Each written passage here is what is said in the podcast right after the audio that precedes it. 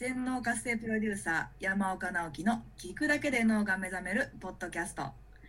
こんにちは南由紀です山岡先生今日もよろしくお願いいたしますはい、よろしくお願いします。今日の質問もすごくワクワクして待ってました。は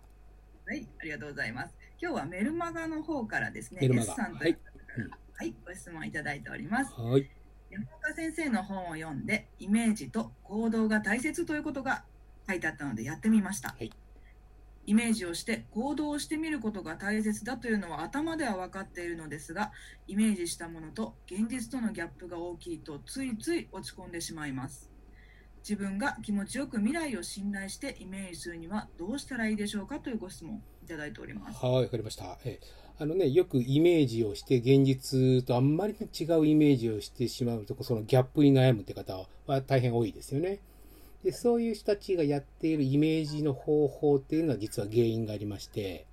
あの、実はね、イメージしましょうっていうとみんなほとんどの人が頑張ってやろうとするのが、こうビジュアル的にイメージをするんですよね。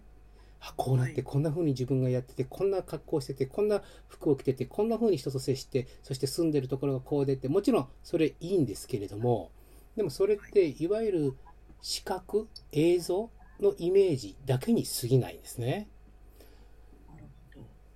そう。で、この実は視覚のイメージっていうのは普通イメージ、それこそだけがイメージだと思われてますけれども、実は目には見えない、頭の中で想像はできないけれども、感情のイメージってあります。例えば、どんな感情をいつも感じていたいのか。いつもこう満たされてワクワクしているとか、すんごく何とも言えないこう充実している。ワクワクもしているし、ちょっとだけハラハラもするんだけども、なんだかものすごくあの気持ちがいいとかね。そんなのも実はこれは感情のイメージなんですよね。イメージなんです、ね。そうです。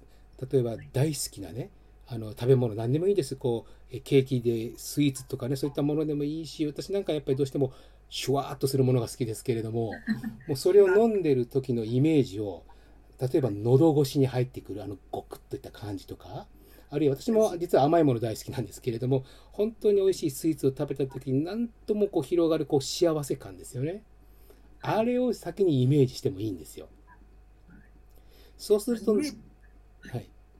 ゾクゾクする感じがね。そうなんです。。そうなんです。そうすると脳っていうのは何でも言いますけれども、現実と、えー想像の区別がつかないで、もうそその気になっちゃうんですよね。そして、やっぱり大好きなものとか、脳は自分が喜ぶものを見ると快感状態になるんですね。その快感状態になると脳そのもののエネルギーがぐーんと上がるんですよ。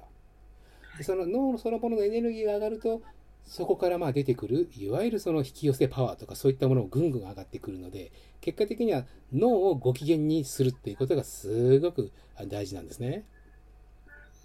ではこの自分が気持ちよく未来を信頼してイメージするにはっていうところなんですけど、そうなん映像のイメージだけではなく、うん感情他のところのイメージも膨らましていくと。そうなんです、そうなんですね。ですので、イメージのその映像だけに耐えるとそうなるので、映像よりもちょっとだけ感情のウェイトを大きくする。そしてはい、あとは体感ですね、もう一つがね。体感のイメージね。これ、まあ、いわゆる五感ですよね。さっき言ったもうビビールが喉越しにゴクンと入った、あ、美味しいとかね。あるいはもうとってもこう、前までずっとこう、肩こりが、あの、万年肩こりで悩まされてたけれども、とっても爽快で体が軽いとかね。で、何を食べても美味しく感じるとか、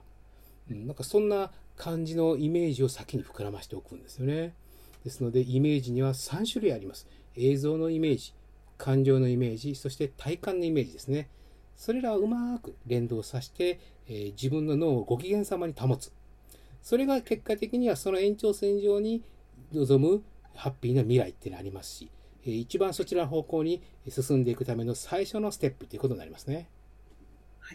はい、では脳をご機嫌にしてこうどんどんそれをを踏まえて行動していけばそうです。それを行動にしていくことによって、よりリアルになる。リアルが繰り返される。そしてもう想像とリアル、想像とリアル、小さなところからで構いません。その自分なりのこのハピネスルーチンみたいなもんですね。ハッピーブレインみたいなもんですけども、そのルーチンを繰り返していくと、どんどんどんどん脳の質が変わってくりますのでね、ぜひそんな風にイメージしてもらえば、えーそして行動してもらえばいいかなと思います。はいありがとうございますではこの音声では皆様から寄せられたさまざまな質問にお答えをしていますご質問は気軽に質問フォームからご質問ください今日も山岡先生どうもありがとうございましたはい、ありがとうございました。また皆さんからのご質問をお待ちしてます。はい、お待ちしております